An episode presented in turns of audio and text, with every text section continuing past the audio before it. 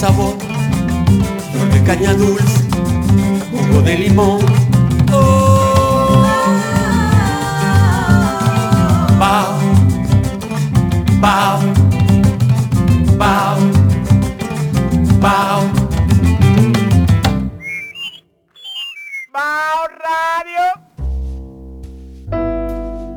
Buenas tardes, estamos en Baos Radio, el programa de Micaela Tolentino y Rubén Lamarche para todos ustedes, que se difunde por Quisqueya, FM 96.1 y 98.5 para la región del Cibao. Estamos en internet, en todo el reducto eh, radial, en todo el reducto, en todos los espacios que usted pueda imaginar, desde Spotify hasta YouTube. Y estamos también por quisqueyafmrd.com. Hoy tenemos un programa bastante, eh, ¿cómo decirlo? Como curativo. ¿eh? ¿Eh? un, programa en el cual la sanación es la constante. Entonces, naturalmente, como ustedes comprenderán, yo le voy a permitir a mi socia, a Micaela Tolentino, que ella haga la entrevista y, lo haga. Yo, yo voy a ser un simple espectador. A mí me encanta, son tus invitadas y tú quieres que yo haga la entrevista. No, pero tú la conoces. Sí, bueno, pero son tus invitadas. Así que el tema de eso de esa nación holística que tú estás... Lo que pasa es que yo no creo en tratando de, tirarme a mí, eh, eh, eh, no va conmigo, porque yo estoy en natación. Yo no estoy en nada. Bueno, pero, pero en nada holístico. Pero ¿cómo? ¿Tú quieres algo más? ¿Sabes lo que yo voy a hacer? Yo voy a hacer terapia a través de la natación. Hoy viniendo para acá, para la oficina, estaba yo, dije que, ok, Micaela, cada vez que tú vayas a nadar, escoge un tema en tu vida un hijo tuyo. Y ponle una intención. Exacto. Y nada con intención. y nada con intención a resolver lo que sea que sea que tú tengas que resolver. Y tú vas a salir de ahí con la idea toda formulada y todo bien. Eso venía yo pensando. Tú sabes que de eso al final es que se trata la vida. Mm. Todo lo que tú haces con intención termina de una forma terapéutica. Te termina sanando. Hay una diferencia muy grande. Bueno, pero entonces eso, eso, bueno, tú ves que tú provocas, tú provocas reflexiones y tú provocas que la gente hable. Entonces por eso es que yo, porque yo sepa lo que yo doy, ¿tú me entiendes? ¿Eh? Ok, Rubén, está bien. Ok, ok. Pero tenemos que tratar de, ¿no verdad? tenemos que tratar de, de, plancharte un chin. ¿A, mí? Así, claro, para ver si tú, por lo menos un dedo del pie, cruza de la raya de no holístico a holístico. No, no, espérate, porque yo soy un tipo holístico. ¿Ah, sí? Sí. Ah, ok. No, no, está bien. Nadie puede decir que yo no lo soy. Ah, no, ah, explícame cómo tú eres holístico. Que yo soy un tipo que, holístico qué es. Yo, yo, todos seres holísticos. Exacto, o sea, todos los seres somos holísticos. Ok. Unos menos que otros. No, unos en práctica y otros no, pero todos somos seres holísticos. Ok, en práctica, unos en práctica y otros en práctica de, en práctica de serlo y otros sí, no. Claro. Sí, sí. Esa me gustó, Emilia, esa está muy buena. Sí, sí. Estamos con Emilia Díaz y Ángela Pina. Ellas son dos mujeres muy especiales para mí. Emilia es eh, equinoterapeuta, pero eso, eso a mí me vino, me, me llegó, me cayó en el regazo como una sorpresa muy grata ella, eh, por su madre, por su, por su padre, por, por todo lo que... Ella es una persona muy querida por mí. Y Ángela Pina, bueno, ya ustedes la conocen, eh, una figura muy holística, exalumna, que no cumplió con ninguna tarea ni ninguna de las asignaciones, pero yo la quiero mucho por eso. Por eh, eso, por eso en específico. Sí, no por eso. Entonces, Ángela, Ángela emprendió el camino de la sanación y de sanar a otros también. Pero ¿por qué tú te ríes? No, yo estoy sonriendo, estoy sonriendo. Con esa sonrisa sardónica ¿eh? que te caracteriza. Sí, sí. Bueno, bien. Entonces vamos a ver una musiquita y luego volvemos con más de ellas dos aquí en Bajo Radio. Cuando sale el sol en la mañana, está Crisol siempre en mi casa y se despierta la esperanza, alimentando el corazón. Llegan todos a la mesa, aquí siempre es una fiesta. El cariño de mi gente que nos llena de sabor. Nos reunimos con Crisol. Nos reunimos todos con Crisol. Conoce nuestras redes sociales. Bao Radio en Facebook, Instagram, YouTube, Twitter y LinkedIn donde encontrarás contenido exclusivo y los mejores momentos de nuestras entrevistas. Un corito no tan sano. Bienvenidos a Bao Radio. ¿Cómo están? Hola Rubén. pero, ¿y por qué? ¿Pero por qué? Porque tú, lo pones como una súplica al Todopoderoso. ¿Tú me entiendes? Como que, como que yo estoy abusando de ti. Estoy. No. Yo lo que digo es que yo introduje y ya, pues agárralo tú. ¿Tú me entiendes? sí. Tú no vas a decir con quién estamos ni nada de eso. No. Son tus invitadas. Sí, estamos con Emilia Díaz. Tú me lo haces a mí, te lo voy a hacer a ti. Y con y con Ángela Pina, bienvenidas. Gracias. ¿Cómo están? ¿Cómo están? Estamos súper bien, gracias por recibirnos. Yo debería de buscar como que el palo santo y prenderlo. Sí, sí. A eh, ver. Sí, sí. Esto se, ha caído. Yo no sé, yo no quiero pensar que es por mi culpa. No, probablemente fue por la mía, pero está bien. Ok. Emilia, háblame de dónde te sale esta, esta inclinación eh, por la equinoterapia. Bueno, ante todo quiero darle las gracias por tenerme aquí en este espacio, con dos personas que yo también quiero mucho y que conozco de hace mucho, mucho tiempo. O sea que estoy muy feliz de estar aquí. Em, bueno, mira, mi inclinación por la equinoterapia nace de que yo estoy muy, muy pequeña. Yo me identifico con los animales en general desde que tengo eh, como tres añitos que comenzaron a llegar perritos a mi casa y donde, cuando me regalaron mi primer caballo también, que es una historia eh, que da mucha risa porque todo inició de una forma muy terapéutica también. Y fue básicamente que yo tenía unos amiguitos imaginarios.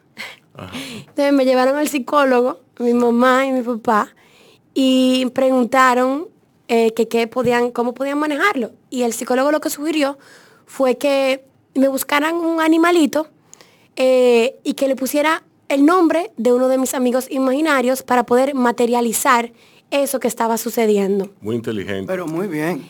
y entonces de ahí nace la primera eh, yegua que, que, me regalaron, que se llamaba Lika. Eh, y de ahí mi conexión fue eh, profundísima con ese animal. Yo duré como, duró conmigo como 24 años. Eh, murió, llegó, no llegó mayor, pero ya llegó en edad y murió en mis años de, bachillerato. luego de eso yo tomé la decisión de hacer un viaje. Básicamente yo le llamo que fue también para mí un peregrinaje donde después de yo graduarme del bachillerato me fui fuera y viví en Asia por unos meses. Luego de ahí, yo regreso aquí y tuve como un shock de cultura muy grande eh, y me dio una, depresión eh, con, mucha ansiedad también porque venir de un lugar que era tan diferente, venir de, de aquí, ir a Asia, regresar aquí, fueron una combinación de muchas cosas. Donde en Asia fue que tú Yo estuve en Tailandia, en Camboya y en Vietnam. Eh, el último lugar donde estuve fue en Vietnam y ahí fue donde me sentí más identificada como con el servicio, no tanto con los caballos. Era más bien como que yo me di cuenta en ese viaje que yo hice que lo que yo quería era servir a los demás, sin saber bien ni cómo, eh, ni dónde, pero una conexión que yo sentí en mi interior que era para servir y en mi país. Yo quería regresar aquí para, para poder servirle al pueblo. Eh, y entonces entro en esa depresión eh, combinada de muchas otras situaciones y muchas cosas que se dieron en ese momento y voy en búsqueda de eso que yo tenía cuando yo estaba en mis años de, eh, del colegio, de la escuela, con esa conexión con esos animales y comienzo a montar caballo otra vez. A partir de ahí, que ya necesitaba iniciar, o tomé la decisión, mejor dicho, de iniciar una carrera universitaria, pude combinar la psicología clínica con la equinoterapia o las actividades asistidas ah, con caballos. Yo soy psicóloga clínica y equinoterapeuta. Yo hice las dos carreras. Ok. Exacto. Entonces, de ahí tomé la Pero tú nunca ejerciste tu psicología con humanos. ¿Eh? Con humanos. Sí. ¿Ah, Claro que sí. Oh. Claro que sí. Me tocó, me tocó. Eh, óyeme, lo que pasa es que al final del día, Micaela, que es lo que yo vengo como que a tratar de proyectar en, todo lo que yo digo, es la conexión que existe entre el ser humano y el caballo y cómo, eh, cómo se conectan.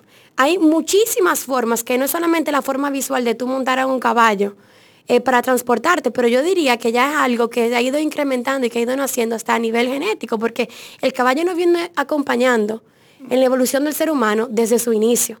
Inclusive, si ves una imagen de la evolución del caballo y del ser humano, vas a ver cómo a nivel físico han ido cambiando para que el caballo pueda montar, eh, para que un ser humano pueda montar al caballo y moverse de un lugar a otro. Entonces, cuando tú pasas tanto tiempo con un mismo animal, se crea una conexión.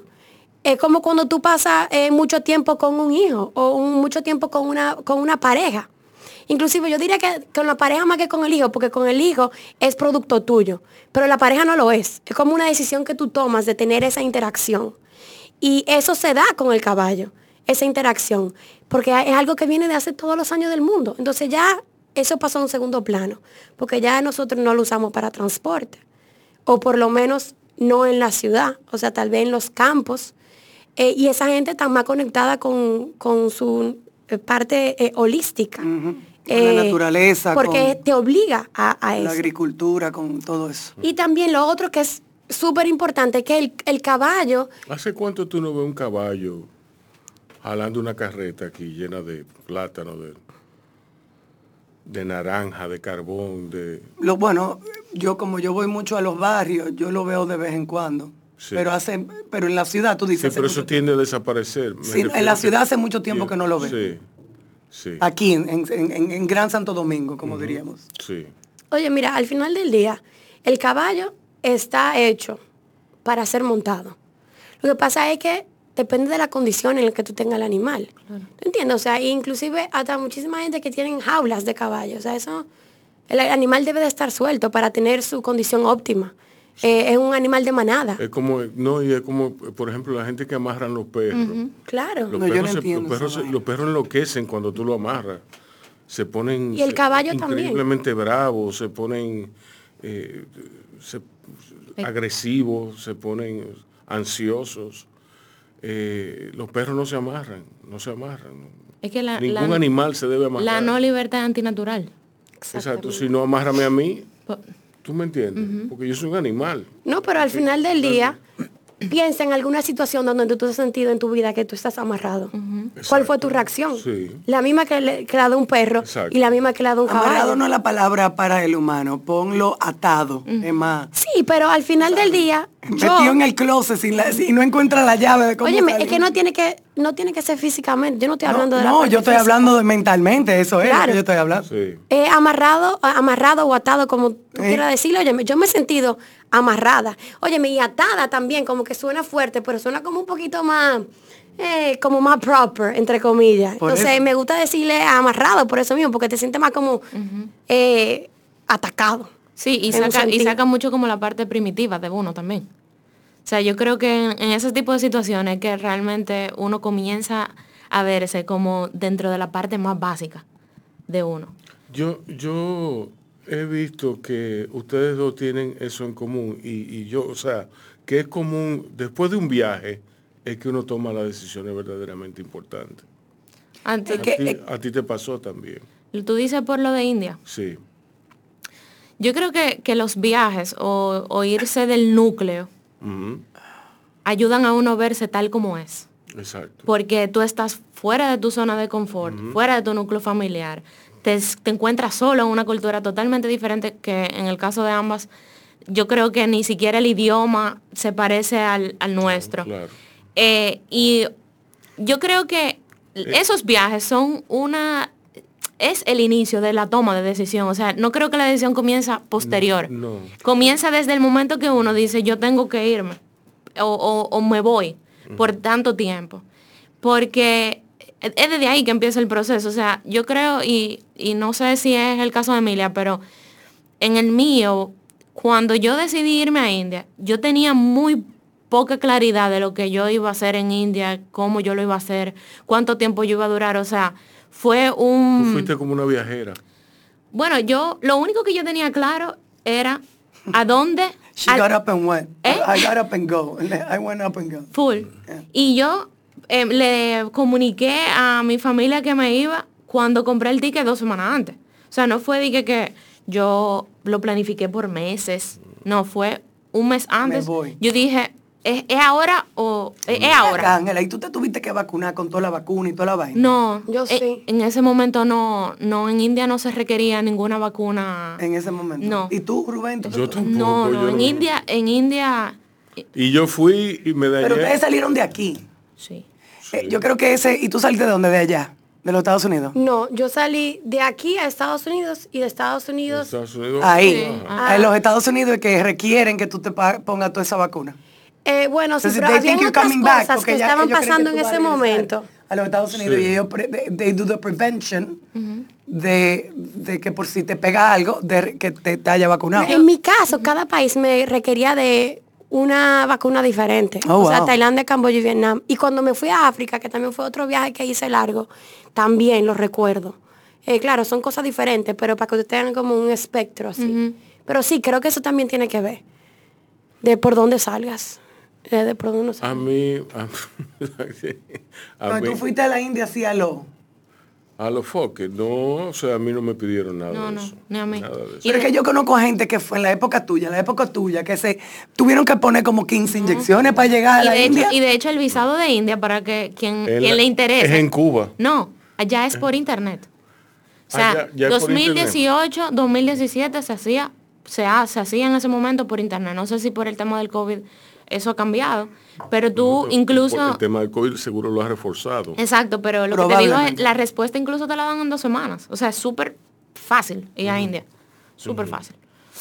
Cuando yo fui... Eh, y el dominicano necesita visa para ir a la India. Esa que yo te digo, pero se hace por, web. O sea, no es ni siquiera un visado de que tú tienes que visitar un consulado. Ah, ya. No, no. En, en, eh, aquí, aquí hay un consulado, pero aquí no hay las oficinas de para tú hacer tu visa. Entonces se envía, se enviaba el pasaporte en 2007, se enviaba el, pasaporte a Cuba y de Cuba venía para atrás. Mierquina. Eh, se tomaba un mes. 2007. Un mes más o menos. En el 2017. 2018. En cuestión, de, en cuestión de 12 años varió cambió radicalmente. y yo creo que eso también, eso se afianzó también eh, por las buenas relaciones entre los entre las ambos estados. Exacto. Porque realmente la embajada de India eh, está bastante activo aquí. Y, y, esos, esos procesos consulares como que se, se alivianaron bastante por esa relación que se, que se generó.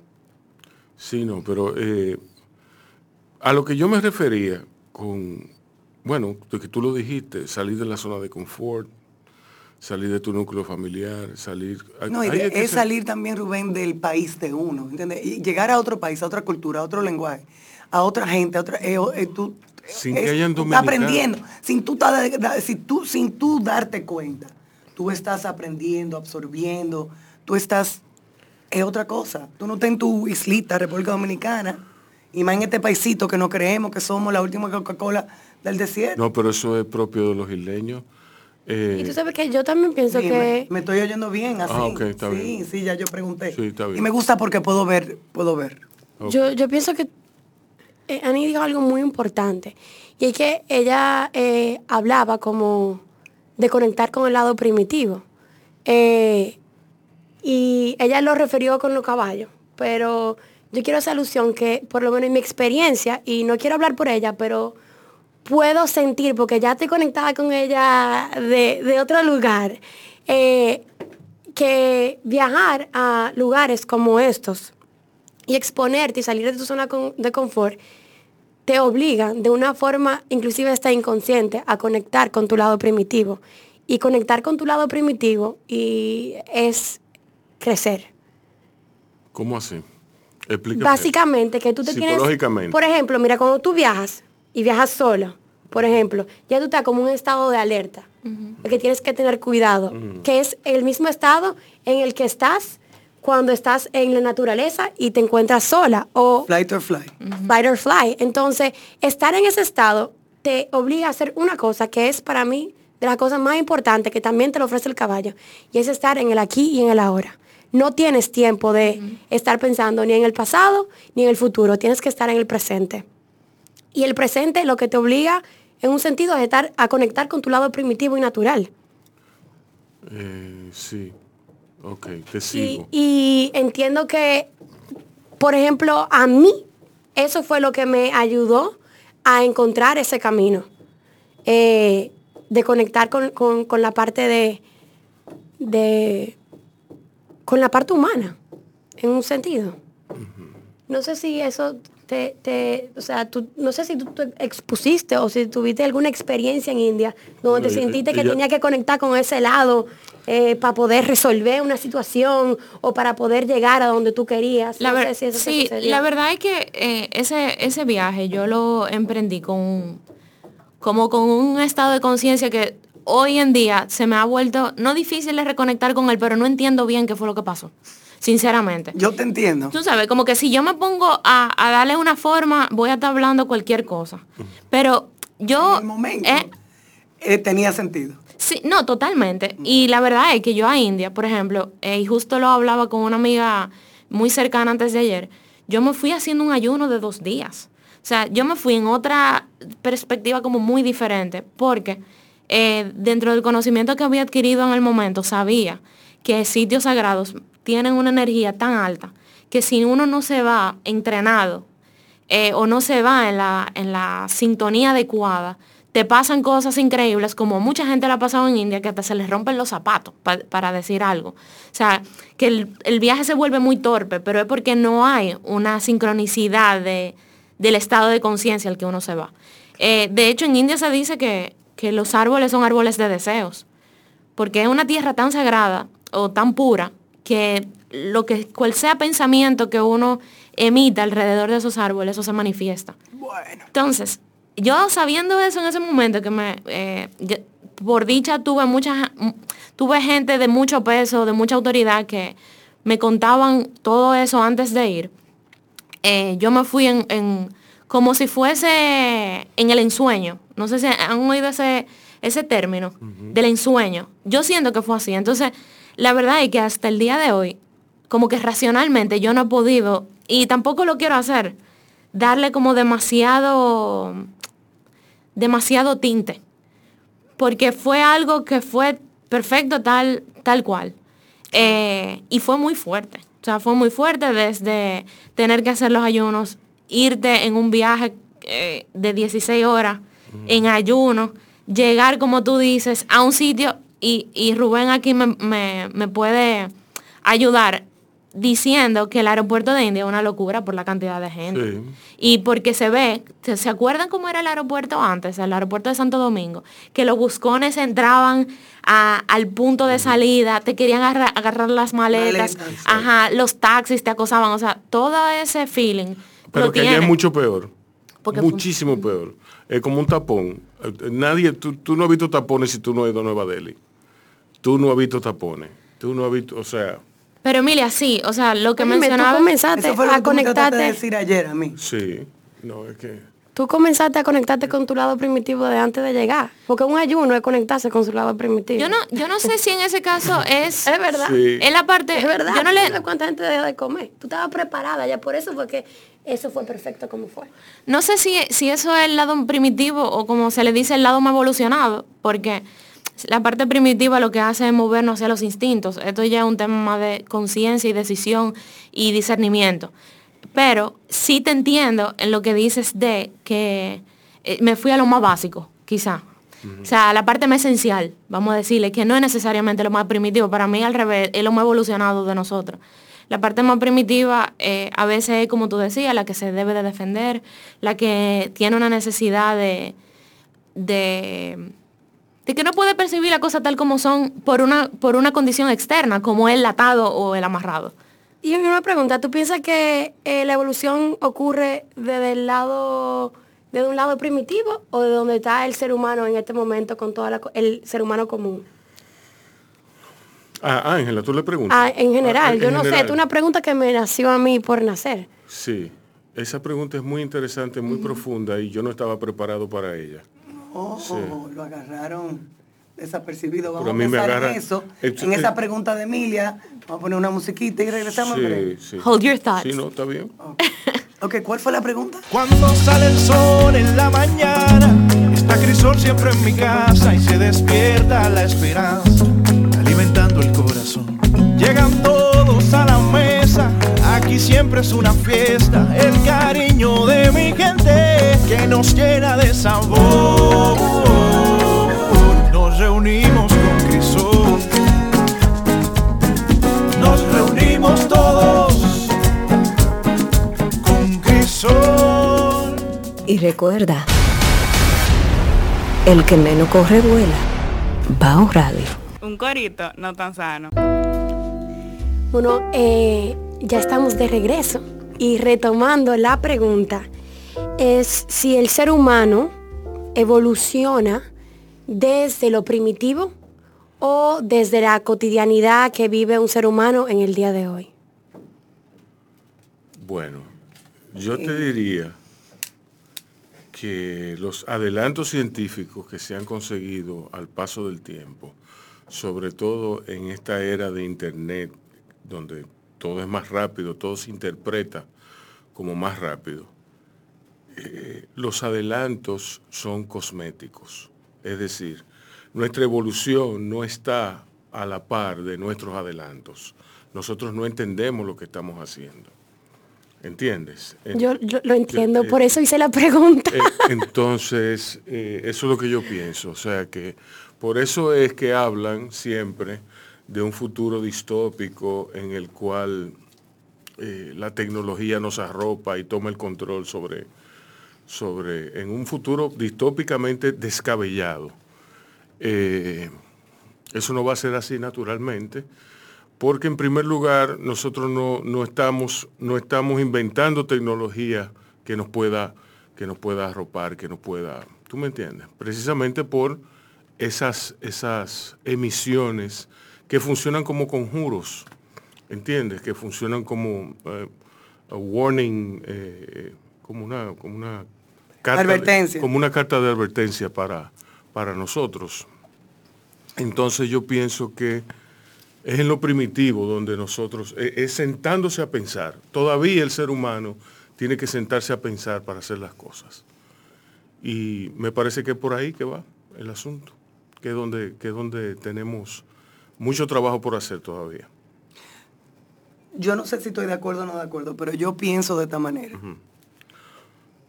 Para uno evolucionar como humano, uno parte de donde está, pero va a lo primitivo para poder evolucionar. Pero uno parte de donde está. Si tú partes de, de, lo primitivo, no, porque tú tienes que cargar con toda tu maleta. Y para cargar con toda tu maleta, uno no está en lo primitivo. ¿Tú me entiendes? Por lo menos yo no lo veo así. Uno tiene que regresar a eso. Exacto. Entonces tú cargas con toda tu maleta para, para evolucionar. tú entras a, una, un estado de, es de ser primitivo. Es deshacerte de todas esas cosas que son equipaje. ¿Tú me entiendes? Pero eso, esa es mi opinión. Sí, desde mi perspectiva, eh, sí es verdad que materialmente, tecnológicamente hemos avanzado pero según las escrituras sagradas, incluso se predijo que hoy en día el humano iba a involucionar. Porque todos los comportamientos colectivos incluso son antinaturales lo que estamos haciendo hoy. Y de hecho, si bien es cierto, y, creo que estoy de acuerdo con, los tres, pero realmente creo que en estos, en estos procesos evolutivos que se están haciendo a nivel de naciones, a nivel de estados, a nivel de... de nada más tenemos que nombrarlo, ¿verdad? Tecnológico, de recursos. No se están tomando en consideración cuál es la naturaleza humana y cuál como colectivo necesitamos, qué cualidades necesitamos. Porque a mí de qué me sirve tener unos grandes avances si no son sostenibles como estamos viviendo hoy. Y no hablo ni siquiera de la sostenibilidad ecológica, no, no hablo, sino simplemente... medio ambiente. no, no, no, me voy a meter en eso porque la verdad no es mi campo de, de, expertise. Pero que en el tiempo no van a perdurar. Las decisiones que se toman hoy no, no pueden perdurar en el tiempo porque son antinaturales para nosotros. Las divisiones, la competencia no sana, la, toda, todas estas cualidades que son tan necesarias hoy en día, lamentablemente, para sobrevivir.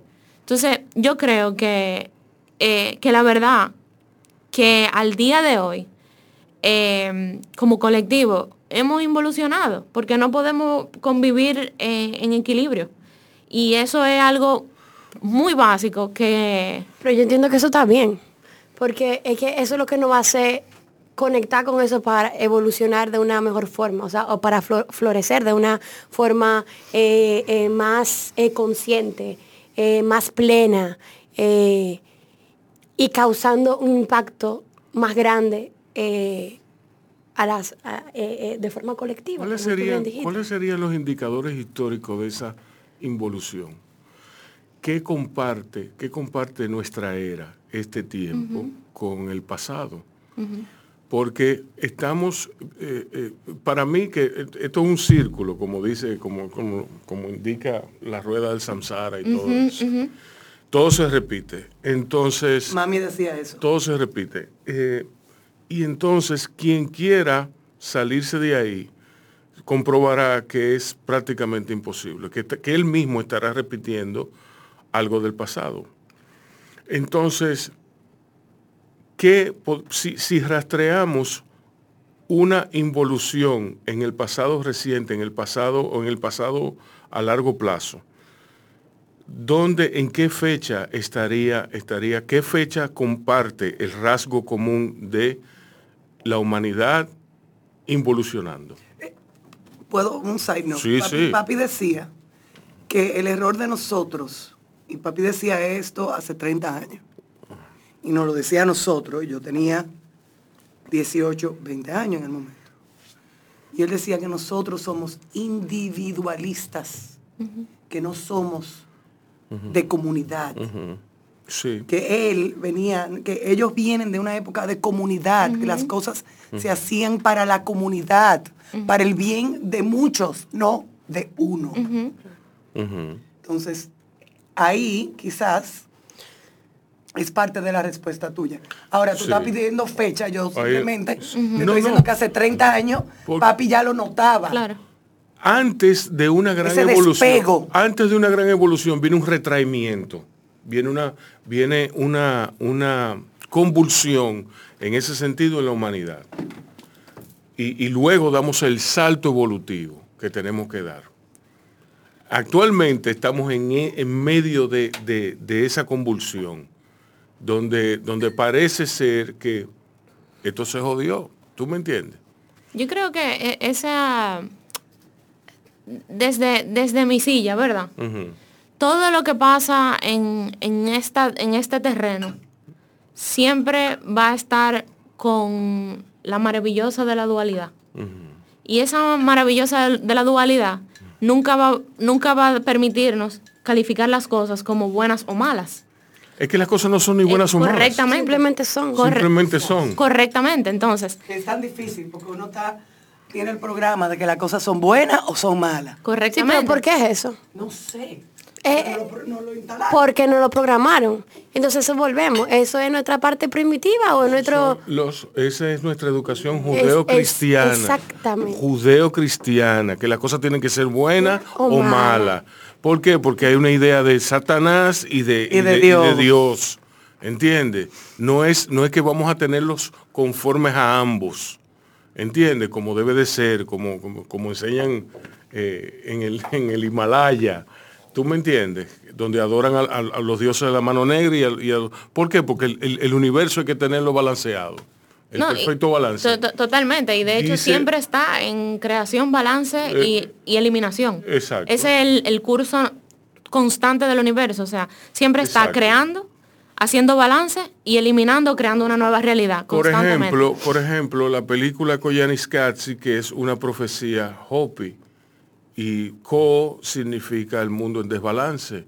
Ya significa que sé yo qué cosa. Nis, y entonces cat, cuando tú llegas a Catsi, eh, quiere decir que el mundo será destruido por que si o qué, de, cuando, tú, cuando tú examinas la profecía completa, ves que, es, que es, son muchos de los indicadores tecnológicos que hay hoy.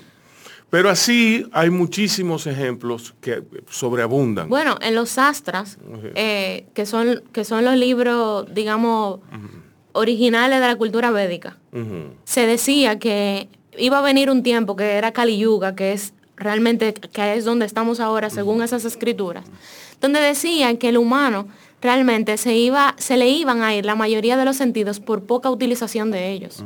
Entonces, incluso, ellos, ellos yo creo que esos tiempos llegaron. Sí, sí. rato. Y, me, y a mí la verdad es que cuando yo, eh, a mí me contaron esto, yo me ericé, porque incluso ellos mencionan que solamente se van a quedar con vitalidad esos sentidos que utilizamos para adquirir placer. Es decir, la lengua, los genitales, sea, que vamos a, simplificarnos tanto, incluso el cuerpo humano, que vamos a quedar como una cosa tremendamente distorsionada, porque no le estamos dando el uso, el uso óptimo. Tengo tiempo diciendo. Óyeme, y al final, eh, eh, la pandemia es una señal de eso. O sea, ¿han tenido COVID? Yo. Sí, sí. Bueno, y, y los sentidos, ¿cómo están? Eso es simplemente como una alerta de que, mira, esto es lo que viene y si ustedes no se ponen para lo suyo. De verdad. Así es. Te comienza a quitar tus sentidos. Es así. Es así. Y eso, óyeme, solamente... No, hay, personas que no y hay personas que sí, pero... A mí quizás lo que me quitó fue el, y también trabaja la mente. el dolor de cabeza que me dio. No, y el trabajo de, eh, y la, ya eso eh, viene como que, ah, sí, con el COVID hace esto y esto y esto. Entonces ya la gente que no lo tiene, que piensa que lo puede tener o que lo va a tener en algún momento, ya comienzan a programarse y vuelve a la programación. Entonces, eso también es, óyeme, a quien sea que le dé COVID, aunque no lo podemos controlar, es, también pueden elegir el camino. Eh, hay gente que parece que, hay gente que parece que tiene COVID crónico. Sí, tú sabes que, tú sabes que yo te acora, yo te lo dije. Si es como, si es como dice Micaela, que me quita la facultad de pensar. No, ya lo otro. no, pero mira, yo estoy de acuerdo contigo. A una de mis mejores amigas le dio COVID allá en Nueva York en el invierno, en, a final de diciembre, y ellos duraron casi un mes y medio malo con el COVID.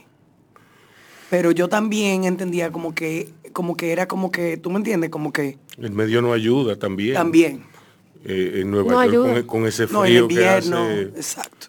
Eh, Pero también ellos. Nosotros, señor, nosotros, nosotros somos privilegiados. El COVID aquí se muere. O sea, tú, tú estás al lado de una gente que tiene COVID y esa persona escupe el COVID y, el COVID dura literalmente segundos en una superficie por el calor. ¿Entiendes? Bueno, vuelvo y digo, tú estuviste conmigo, yo con COVID y a ti no te dio. Sí, pero yo soy especial, porque es que, tú me entiendes, el superpoder mío es, radica en un vaso de agua de limón todas las mañanas, ese diente de ajo, esa, tú me entiendes. Sí, no, yo sé. Y la píldora ahora de superpoder que, sí, que está. Sí, de moringa, de la, sí. La vaina esa para el azúcar. La vaina, sí, así mismo. Miren, señores, esta conversación se ha puesto densa, ¿eh? Diablo, qué chévere. A mí me encanta estar rodeado de gente inteligente. Sí, hombre. Eh, vamos a una pausa y a la vuelta vamos a ver cómo le fue a Ángela con la equinoterapia que ella se dio con Emilia. Cuando sale el sol en la mañana, está Crisol siempre en mi casa y se despierta la esperanza, alimentando el corazón. Llegan todos a la mesa Aquí siempre es una fiesta, el cariño de mi gente que nos llena de sabor. Nos reunimos con Crisol, nos reunimos todos Pero Dios mío, estos, estos carros no se mueven. Cambie eso, por favor. ¿Hasta qué hora va a ser este Pero ¿dónde? Pero, pero Radio, pon Bajo Radio en la en Quiqueya FM, en la 96.1. Ponlo, ponlo. Ok, ok, ok, ahora mismo lo cambio. Ah, es lo mejor que tú haces. Gracias, Bao alimenta el alma. Bao Radio. Un, corito, no tan sano. cállense. buenas tardes. Regresamos aquí a Bau Radio. Tenemos a Emilia y a Ángela hablando de muchos temas interesantes. Eh, y grandes. Y grandes. Y grandes, sí. es importante saber eso, que hemos eh, atacado de frente. Ellas han atacado de frente porque ellas fueron, ellas son las que están poniendo los temas. Ok, eh, yo tengo una pregunta. ¿Qué libros están leyendo ustedes actualmente? Yo ninguno. El libro de ser madre. De una niña de dos es un libro muy, muy profundo y grande. Sí. Yes. ¿Y tú, Ángela? Yo me estoy leyendo uno que se llama Bliss Divine de Swami Shivananda. Ok. Pero el último que me leí fue de Osho. Ah, excelente. Yo tengo un par de Osho en mi... Se llama eh, Sex Matters. El ah. último que me leí. Ok. Ah, ese lo voy a buscar. Bueno, es una crónica de un atleta sexual. Sex Matters. Eh, Ángela, ¿cómo te fue a ti? Cuéntame la experiencia. ¿Y tú qué estás leyendo? Con los Bliss Divine. Bliss Divine de Swami Shivananda. Ah, ¿tú lo dijiste la última vez? No, no, no, no. Ella estaba leyendo Chapeo de Joan Mijail. Es, ah, es, correcto. Sí. Excelente. Me encantó. Excelente. Sí. o no? Sí. A mí me encantó también. Me encantó. Sí. Sí, sí tengo que admitir, como le dije a Rubén, que tuve que darle para atrás como varias veces algunas partes, pero por un tema quizá eh, de no, no, de, yo, ¿eh? yo tuve que darle para atrás. O sea, como pero me encantó. Pero yo creo que es un tema quizá mío de, de, slow reader, puede ser. Porque yo soy un slow reader. Y, pero hubo partes, yo soy, yo leo súper lento. Yo soy un slow reader. Y porque me gusta eh, saborear. saborear lo que estoy leyendo. Entonces yo paro, busco contextos, eh, averiguo de qué exactamente lo que se refiere. Por ejemplo... Ay, como papi. Ay, no, no, no, no, yo me como los libros. Yo me como los libros. Reader, yo diría que tú eres una lectora disciplinada. Bueno, puede ser. Por ejemplo, ahí yo... Intelectualmente responsable. Un spoiler alert del libro, del libro.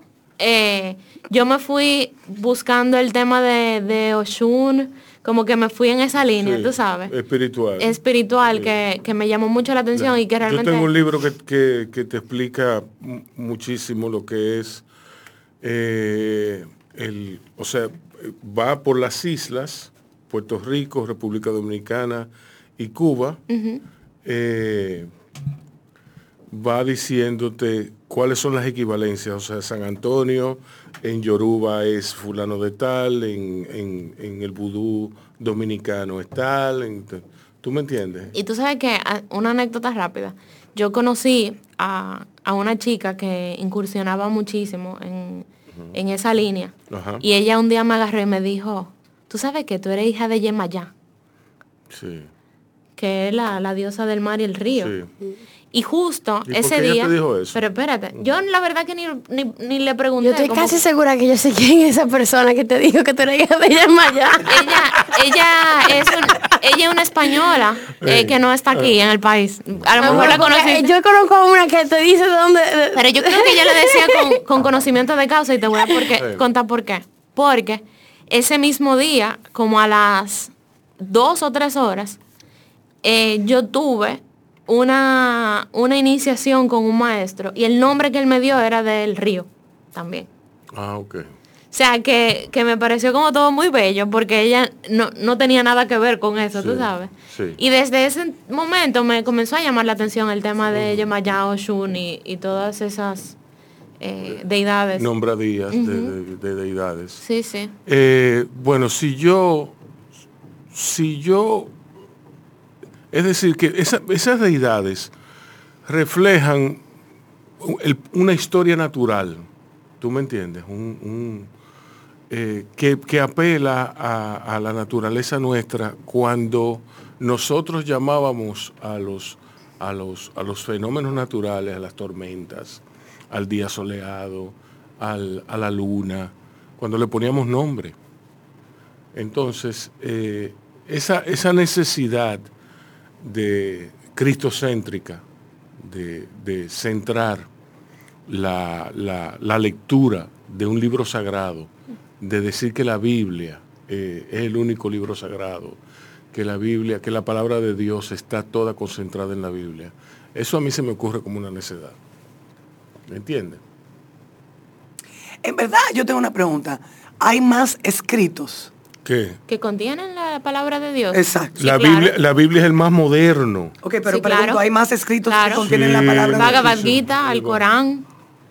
no, pero no, no libros ya como que, como la Biblia. Estoy hablando aparte de un Corán, de una Biblia, de una Bhagavad Gita, algo como que externo a eso. Bueno, ahí está, por ejemplo, mira qué pasa. Y, esto es algo que yo todavía estoy como eh, explorando. Muchas de las escrituras que tienen que ver con lo sagrado son realmente una conexión alta con Dios. Por lo que si lo llevamos a la parte más básica, eh, quien las está escribiendo es un facilitador y está sirviendo simplemente como un facilitador de lo que es la palabra divina. Está, por ejemplo, me parece que un curso de milagros fue percibido, recibido de esa manera también.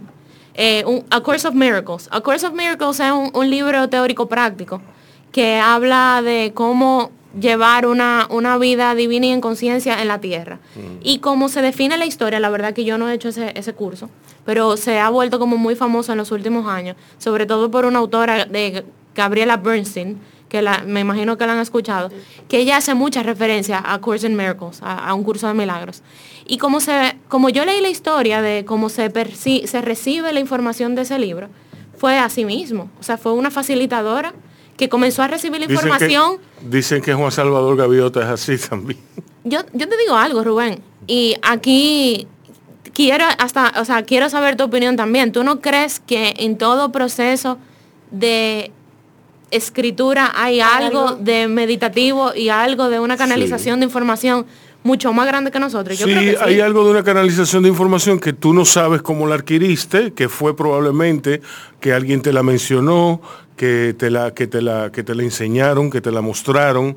Eh, inconscientemente, que tú, hay, hay, hay, indudablemente hay algo de eso. Si no, no hubieran tantos lugares comunes en toda la literatura cosas que, el plagio, por ejemplo, hay gente que, argumenta que tal escena en tal libro es igualita a una escena y, no hubo tal cosa, no hubo plagio.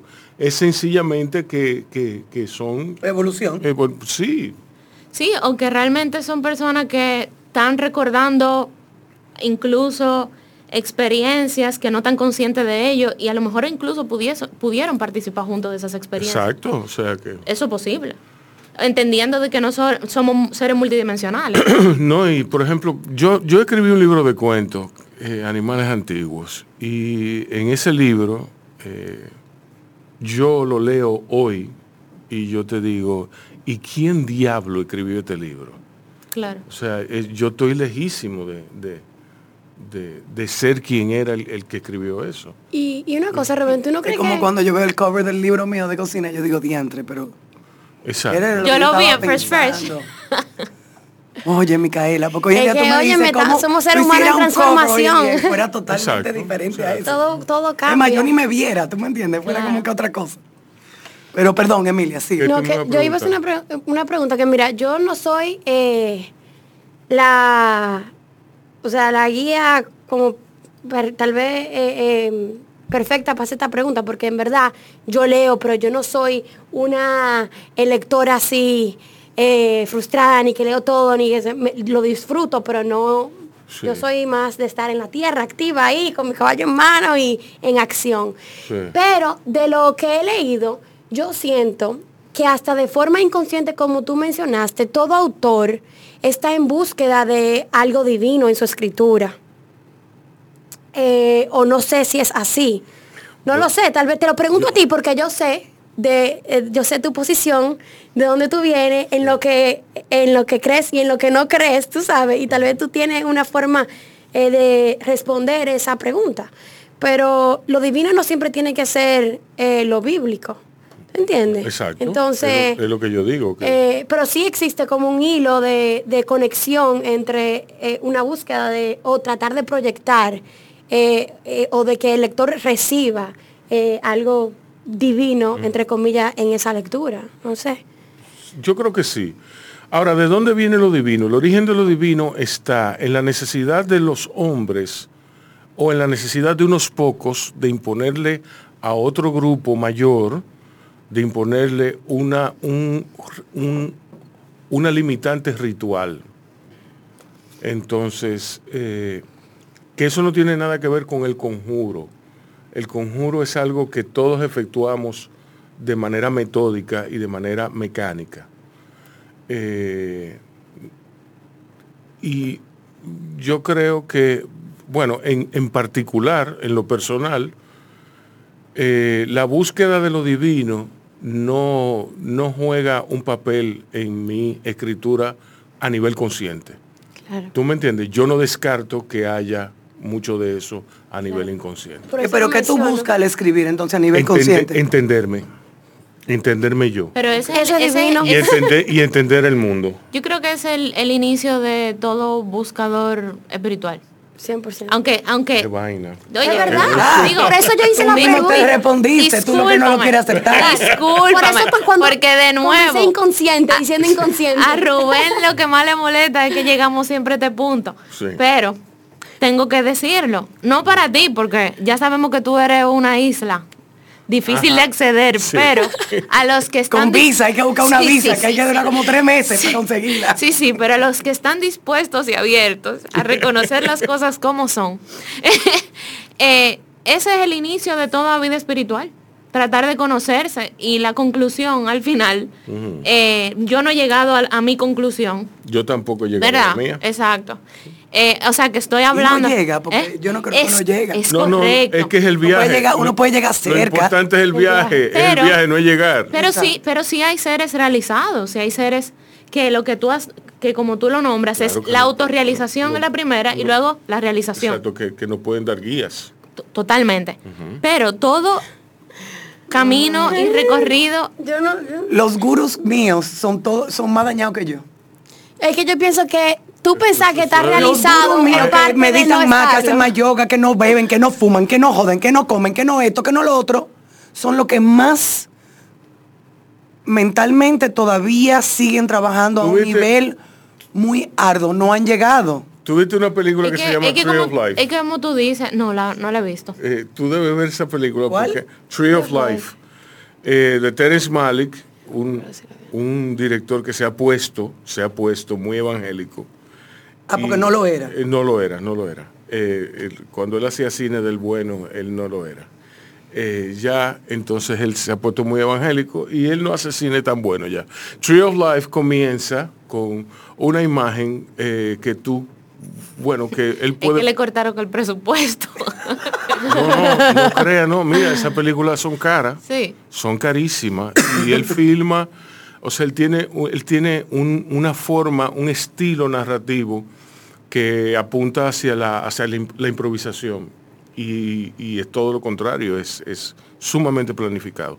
Pero bueno, eh, entonces eh, él comienza con una imagen eh, primitiva, quizá, yéndonos, yéndonos a sintetizando todo lo que todo lo que somos. Alguien, tú pudieras decir que es Dios, tú pudieras decir que es el principio de la vida, como sea.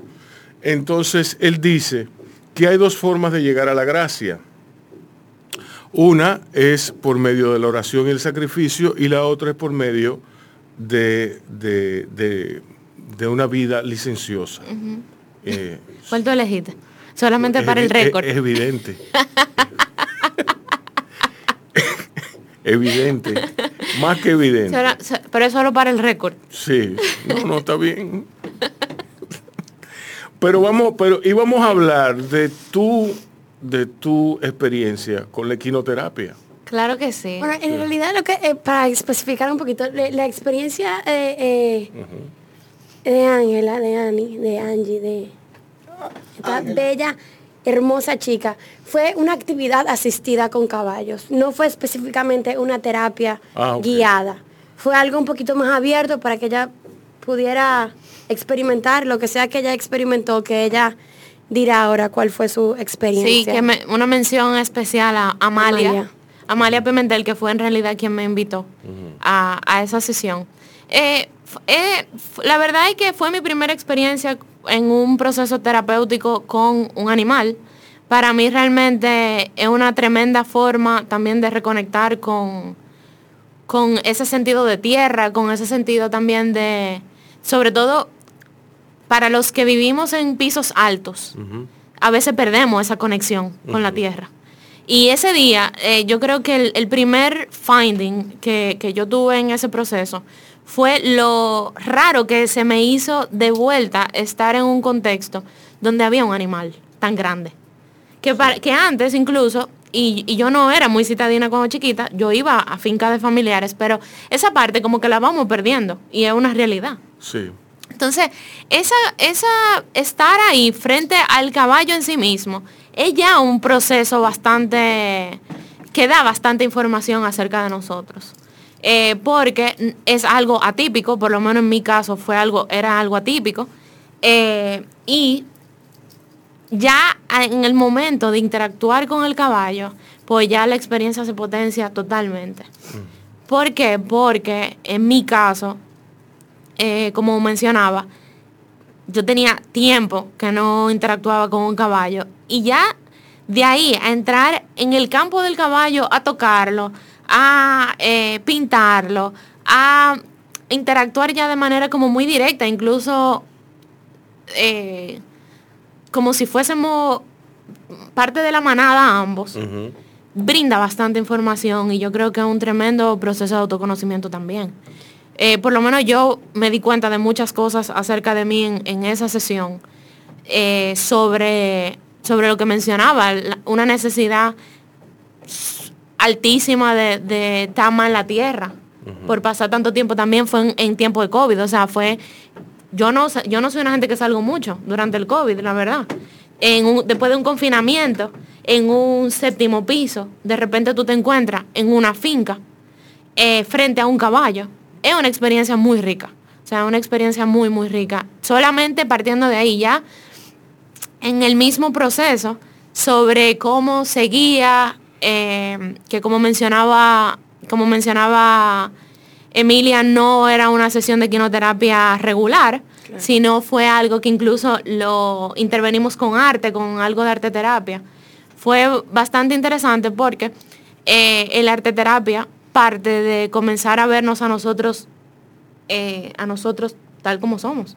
Y entonces eso, sumarlo a una experiencia con un caballo, creo que que potenció muchísimo también la, experiencia. Yo sé que yo quiero hacer una pregunta porque fue algo que nunca le, no lo hablamos y me encantaría poder como sacarlo aquí. ¿Tú sientes que el caballo en ese proceso como de arte terapia, ese proceso terapéutico también que se hizo en un momento como parte de la sesión, fue una distracción para tú poder conectar con esa parte tal vez emocional que tú estabas sacando eh, en el arte o promovió a que tú conectaras más con eso? La verdad es que al principio fue una gran distracción porque estaba fuera de mi contexto. Claro. Entonces, tan pronto tú, le, tú te pones un elemento, tú estás sentado en el piso, para contar un poco a los que nos escuchan de, cómo fue la sesión, tú estás en el piso e, inicialmente en una sesión frente a unos pliegos de papel, pintando normal, pero tú tienes un caballo parado al lado de ti te da esa sensación de que tú eres chiquitito. O sea, tú estás súper expuesto al lado de un caballo, te sientes muy pequeñito. Y eh, al principio fue, para mí fue como retante incluso poder eh, como centrarme. Porque yo decía, ahorita el caballo, tú sabes, la, los pensamientos normales de incluso cuando no estamos conectados con nosotros mismos. Eh, mira, me puede dar una pata al caballo, pero había gente que lo estaba supervisando. Mira, eh, si el caballo. viene y me muerde, porque el caballo comienza a interactuar con la grama al lado de ti también. y con los pinceles, y con, los pinceles. y contigo, y, comienza a, actuar, o sea, comienza a adoptar cosas. O sea, el caballo siente lo que la persona que está ahí está sintiendo. Los caballos son muy sensibles. Sí, pero ustedes saben por qué son sensibles. No, explica, no, no tenemos idea. Ok, bueno, el caballo escucha a diferentes decibeles y en diferentes tonos que el ser humano. Eso significa que cuando hay una persona que está ahí, el caballo puede escuchar tus latidos de tu corazón. Y eso significa que él puede percibir en qué estado tú estás, porque tiene con qué compararlo con su estado de él. Entonces, ahí es que viene, porque la gente dice, no, si tú sientes miedo, el caballo siente miedo. No es que siente miedo, es que puede escuchar los latidos de tu corazón y en base a eso puede percibir lo que tú puedes estar sintiendo y en, o sea, y en qué momento tú estás. Y eso es lo lindo de la, de, la parte de... Se, se, complementa mucho. Te hago esa pregunta de si te, te sentiste que aportó, que fue una distracción porque siempre al principio usualmente es una distracción, por eso es que se necesitan varias sesiones terapéuticas para crear un vínculo, ¿tú entiendes? Y que eso se pueda, pueda tener un resultado real. También una, una primera vez es una buena experiencia porque te empuja a someterte a un proceso donde tú tienes que enfrentar miedos tuyos o ansiedades tuyas y al final cuando ves que lo logras, tiene un resultado positivo. No sé si fue así para ti. Sí, tal cual. No, no algo necesariamente de ansiedad, pero sí eso que te mencionaba, como ese, esos pensamientos de, oye, yo estoy aquí expuesta a un caballo que yo no conozco. Claro. Eh, con gente que si bien es cierto puedo conocer, pero que no conozco los niveles de reactividad, de qué tan rápido pueden ser frente a una situación de, peligro, te lleva a lo primitivo, como mencionábamos al inicio del, del programa. O sea, porque te pone totalmente en, fight or flight. Ahora, con el paso de, del tiempo, y que creo que no fue tanto tiempo tampoco, claro. sí ya ambos comenzamos a calmarnos y a entender de que somos parte de un de un ambiente y que nadie le va a hacer daño a nadie, ni que... Pero, o sea, tú le tenías miedo a que el caballo te diera una patada. Eran pensamientos, Rubén, no era realidad. simplemente que al ser raro para mí, claro, yo decía, bueno, pero ahorita, porque él comenzó yo estaba pintando, por ejemplo, y él comenzó a tomar pinceles. Y se metía ya en mi espacio. O sea, que ya hay otra, ya otra cosa, porque incluso cuando tú vas a montar un caballo, el, caballo no, está suelto, tú, lo, tú lo tienes agarrado. Estaba buscando que tú le, que tú lo acariciaras. Lo acarició después, tuvo y, le, sintió su calor respirando. Sí, después, sí. es lo que digo, o sea. A ellos les gusta mucho que tú lo topes por ahí, por la nariz, y, y que tú le pases la mano. Y la patada, eso se evita, tú lo, tú lo tocas la cadera. Tú le avisas que tú, que tú. Porque muchas veces te dan una patada y es, como un susto. ¿Entiendes? ellos, perciben una cosa y, tiran. Una reacción, una reacción a cuando se sienten en peligro. Exacto.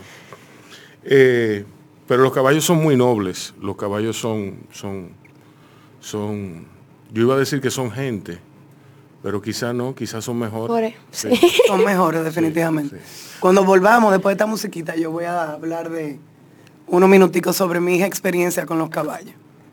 Ok, bueno, dale. Venimos ahora. Cuando sale el sol en la mañana, está Crisol siempre en mi casa y se despierta la esperanza, alimentando el corazón. Llegan todos a la mesa, aquí siempre es una fiesta, el cariño de mi gente que nos llena de sabor.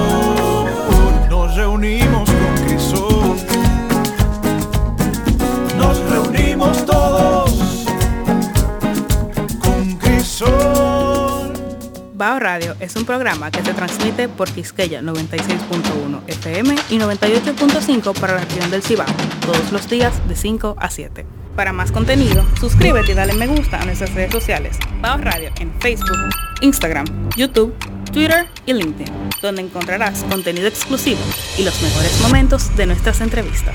Bao Radio. Un corito no tan sano.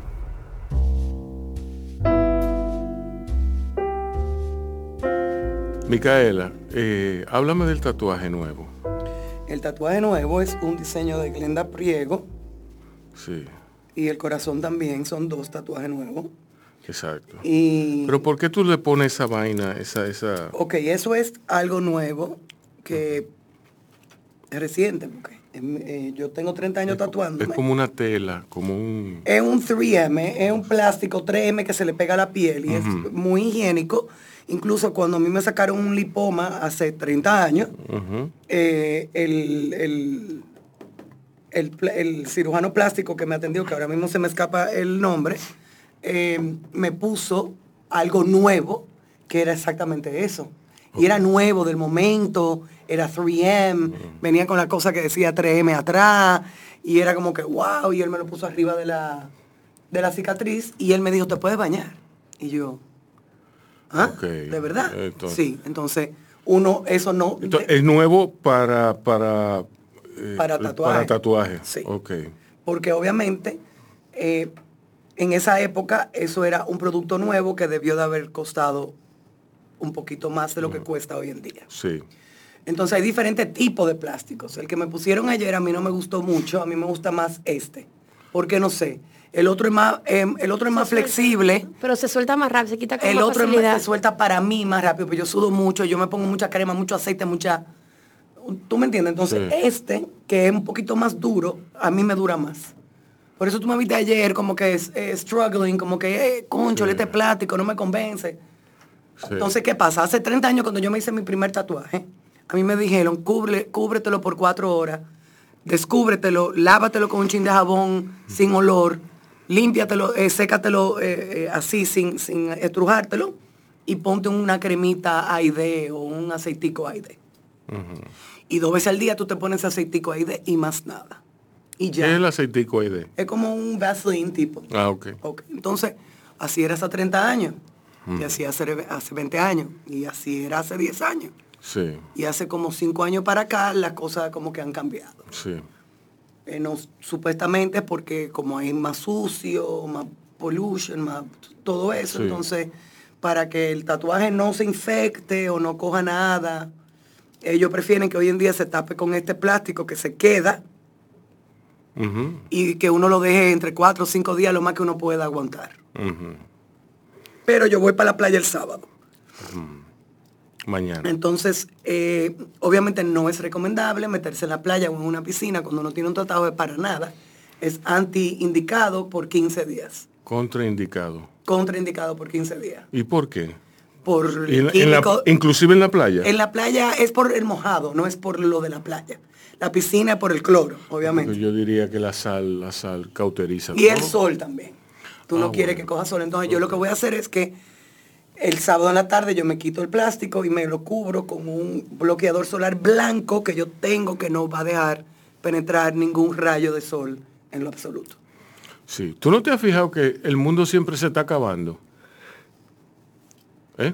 Bueno, sí, bueno. Eso es parte del show. Eso es parte Es parte del show. Eso sí. sostiene mucho, mucha economía, te, te aviso. No, pero El que- Y2K no, es un eso, eso sostiene, eso sostiene to- sectores completos. Por eso digo, Sí. sostiene economías completas. Sobre todo la, la economía de la ignorancia, Señores, que yo me es la levanté más ese rentable primero de, enero y prendí la computadora a ver si funcionaba. Literal. Lo que Yo pasa prendí es dije, que ok, lo que pasa es está en 2000, ok, estamos bien. lo que pasa es que El miedo El- es el negocio más grande, Rubén. el miedo sí, por eso la iglesia, déjame yo dejar eso. Eh, Eh, Por eso es que Guerrero, eh, cuando viene un huracán o cuando pasa una tragedia, Exacto. no se le puede encontrar una cita con ese jevo porque todo el mundo está yendo para donde el psiquiatra. Exacto. Entonces, eh, lo que hay, lo- el, el- precarios. el miedo realmente es a, la- a lo orgánico que es el mundo y la humanidad. La materia no se, no se aniquila a sí misma, la materia se transforma. Entonces nosotros, y, life finds a way, ¿tú me entiendes? El miedo es un programa. Exacto. El miedo es un programa. Sí, pero es que... El es- miedo es súper útil para ocasiones de supervivencia. 100%. O sea, Eh, para ocasiones de Flight or super- f- eh, Correctamente. O sea, si viene un animal donde ti, como es el caso más, más común para describir el tema del fight or flight, si un animal viene a atacarte, tu sistema nervioso se activa y tú sacas superpoderes para correr para que no saque un tigre y te agarre en el medio de la selva y, te, y, y amorosamente y dominicanamente te desguabine. Ujú. Entonces. ¿qué pasa? Tu sistema nervioso se activa y tú sacas todas las habilidades físicas y mentales para tú sobrevivir. Entonces, el miedo, bien gestionado, o el miedo gestionado, es una herramienta. De manera válida. Correctamente. Es, es- bueno, e- es, un motivador incluso de supervivencia, es un motivador para el trabajo. Si la gente no tuviera miedo, quizás no tuviera mucho en trabajo que no les guste.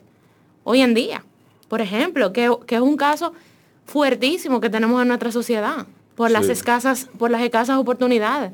Sí, es así. Tú sabes. Es así, es así. Yo me pongo a pensar... Sí, porque la mayoría de la gente trabaja porque tiene que trabajar. No porque pensar- quiera. No porque quiere. Me pongo a pensar en mi vida en retrospectiva y yo nunca he hecho nada que a mí no me guste. Entonces eso es una suerte, eso es una suerte envidiable Totalmente. para... Bueno, yo le sea, puedo decir que yo duré tres años haciendo No, pero tú no duraste nada. tres años. Porque, porque, Yo duré porque, sí. porque tiré la toalla y dije, no, pero esto no puede ser. Es que esto no puede ser. Yo voy a durar 25 años en esta vaina. No. Claro. y salí huyendo. Sí. sí. Pero el, el miedo realmente sostiene... Cubículo, not for me. Sí. Y eso, oye... ¿Tú has hecho algo que tú no quieres? Yo te- estaba pensando, es que me fui pensando en dos cosas. Lo primero, Si tú tenías Es que, cara- Emilia, tú come te- back. lo primero en que me fui Emilia, pensando, come back. cuando eh, eh, Ángela comenzó a explicar, eh, dijo, no, porque por ejemplo, si un tigre te cae atrás, tú tienes esa adrenalina, ese rush, porque tienes miedo. Me pregunté qué, o sea, cómo el ser humano muere de una forma más digna o para él mismo. Sí. Si es así, Sí. con, en ese estado como de adrenalina y como de estoy haciendo todo para salvarme, entonces muere de una forma como que wow. Sí. Morí tratando de Como salvarme, como qué honrada. heavy, eso está increíble. oh, oh, sí, el ser humano. Yo eh, dudo que él diga que heavy. Eso no, pero tal vez lo hace. Creo que la muerte- eso- En el momento no, Rubén. En el momento no, pero tú no sabes si ese, ese nivel, o sea, si eso.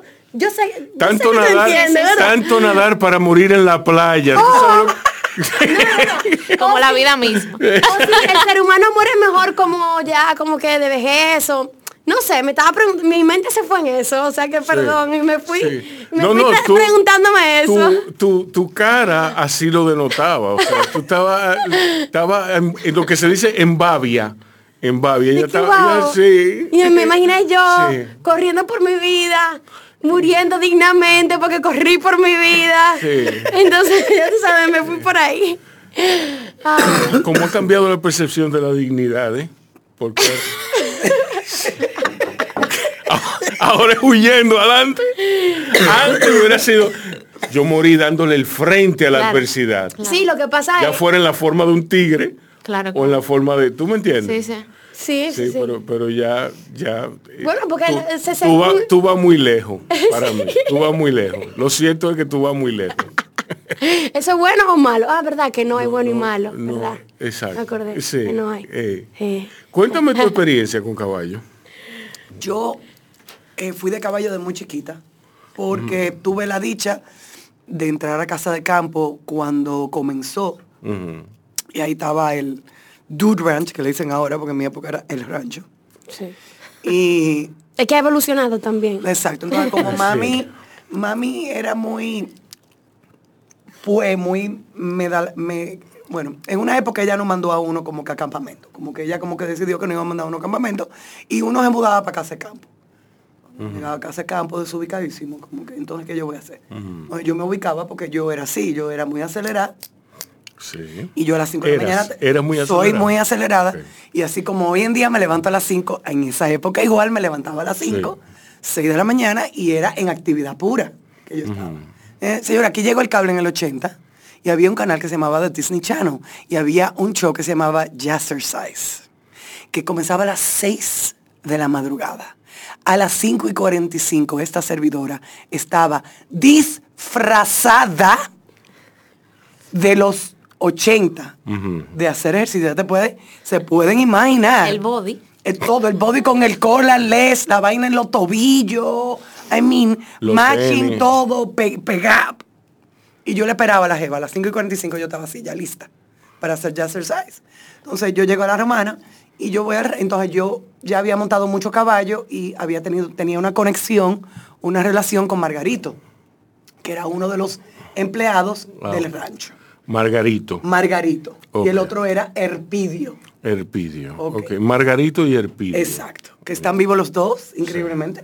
Entonces, eh, Asombrosamente. no, no, no, Herpidio está un poco chueco, pero Margarito está un poco chueco también, pero están montando caballo No, no, lo asombroso es que él se haya criado con ese nombre. Pero está bien. Margarito. Sí. Bueno, entonces, eh, yo fui donde Margarito. Y una estaba conmigo. Yo fui donde Margarito, le dije, Margarito, mira, tengo una hacer y él pues ven aquí mañana a las seis. Yo lo que creo que él nunca pensó Que tú ibas a que ir. yo iba a llegar a las seis. ujú. Yo estaba ahí a las seis en punto. Sí. ¿Qué vamos a hacer? Y él, Sí. montate en el caballo, vamos a recoger los caballos. Sí. Que yo pensaba que eso era, ya tú sabes, en Higüey. Sí. Y era literalmente ahí mismo. Pero chiquita al fin, yo pensé, tú sabes, uno montando, Sí. pero ¿a dónde que están estos caballos? ¿Tú me entiendes? Sí. Caballos, uno montando, ¿y dónde están los caballos? Y uno cree que uno llegó a Higüey, recoge esos caballos sin, sin nada, uno, uno los, uno los corralaba y ellos iban caminando. Eh, uno los tenía que bañar, ponerle su, su, silla, darle de comer, darle agua y esperar a los turistas. Qué bien. Y ese era mi summer camp, era eso. Habían dos reglas en mi casa. Tenía que ir a almorzar y tenía que llegar antes que el sol cayera. Punto. Sí. Y yo era mi propia jefa por dos meses. Y mami no le importaba nada con tal de que yo llegara a almorzar y que yo llegara a la casa antes que el sol cayera y nunca le fallé. Y si iba a llegar después que el sol cayera, la llamaba. Mami, estoy aquí en casa de fulanito, no voy a llegar, llego en media hora. Ok, ok, mía, clic. Listo. En época sin celular, uno tenía que coger. No, pero es así. Yo tuve llave, yo tuve llave de mi casa a los siete años. A los siete años. bueno, yo montaba bicicleta en una llave de mi casa. Algo que dijeron, mis hijos nunca han tú sabes lo que haces. Y en realidad no. En realidad, no, no, no. O sea, mami se refería a a que yo, yo sabía lo que yo hacía en términos del confín de la casa. Yo podía meter amiguitos, yo no podía, ¿tú me entiendes?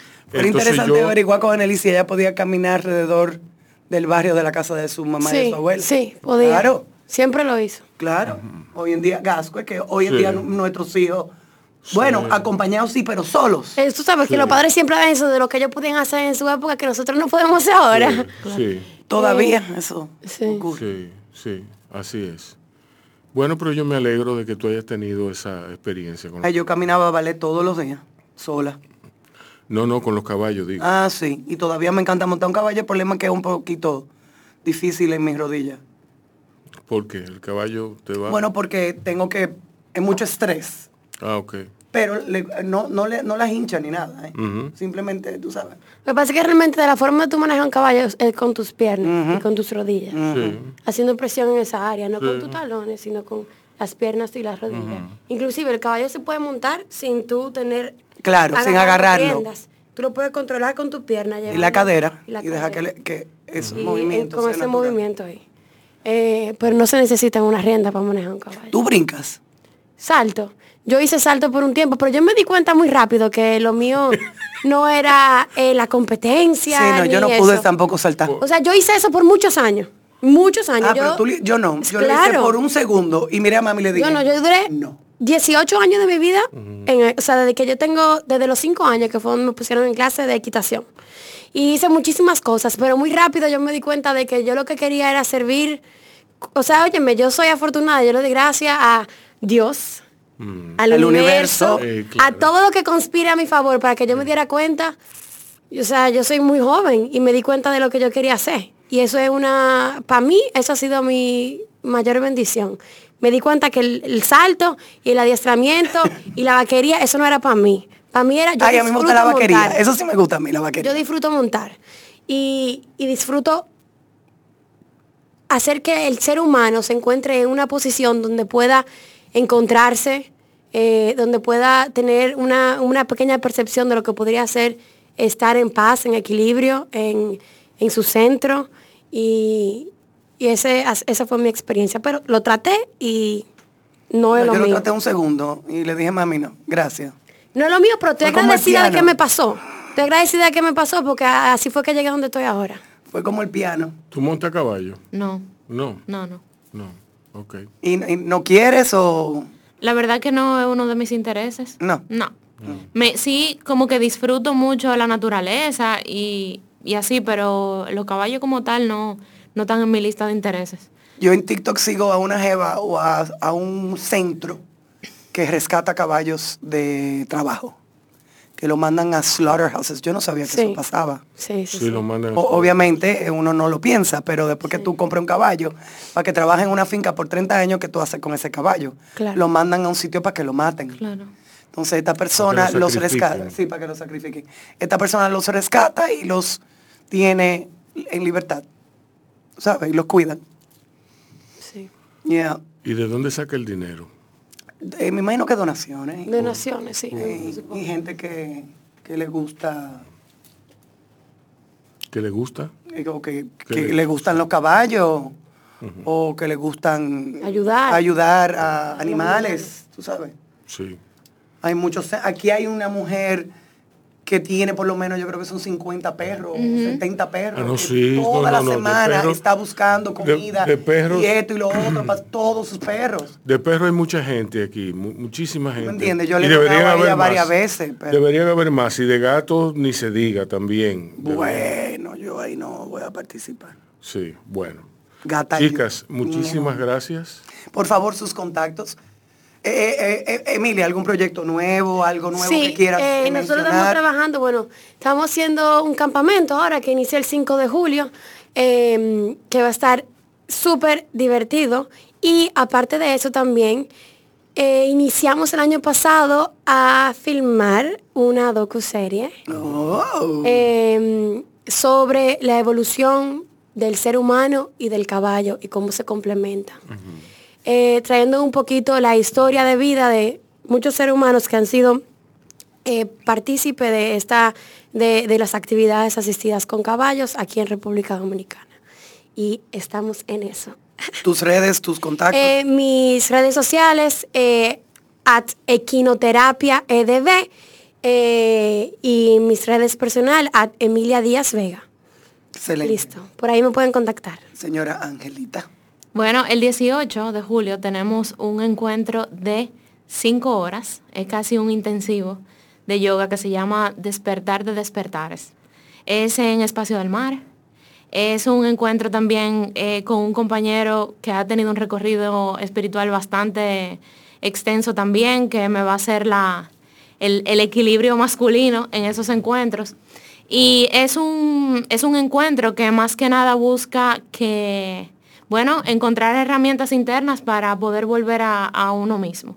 Se, se, llama Despertar de Despertares, herramientas prácticas para, para volver a ti. Así que... que ¿Cómo se comunican contigo para eso? Eh, pueden comunicarse por redes sociales, eh, at Well of Being o a an.pina. El 18 de julio, frente al mar. ¿Y dónde va a ser? En, espacio, en, Espacio del Mar. Es en Costa Verde, es en la capital, es de fácil acceso. y lo interesante... ¿eh? Por ahí, por, el malecón, ¿no? Es correcto, es correcto. Es de 9 a 1 de la tarde. Ok, qué bien. Sí, sí. Sí, está muy chulo eso. Yo creo que yo voy a participar. Eso. Bueno, qué bien, qué bien. Eh. Bueno, señores, muchas gracias, chicas. A ustedes, gracias a ustedes. Ha sido un programa muy, muy chulo. Yo la pasé muy bien. Igual yo. Buenas tardes. Buenas tardes, cuídense y Nos vemos mañana. Vacúnense.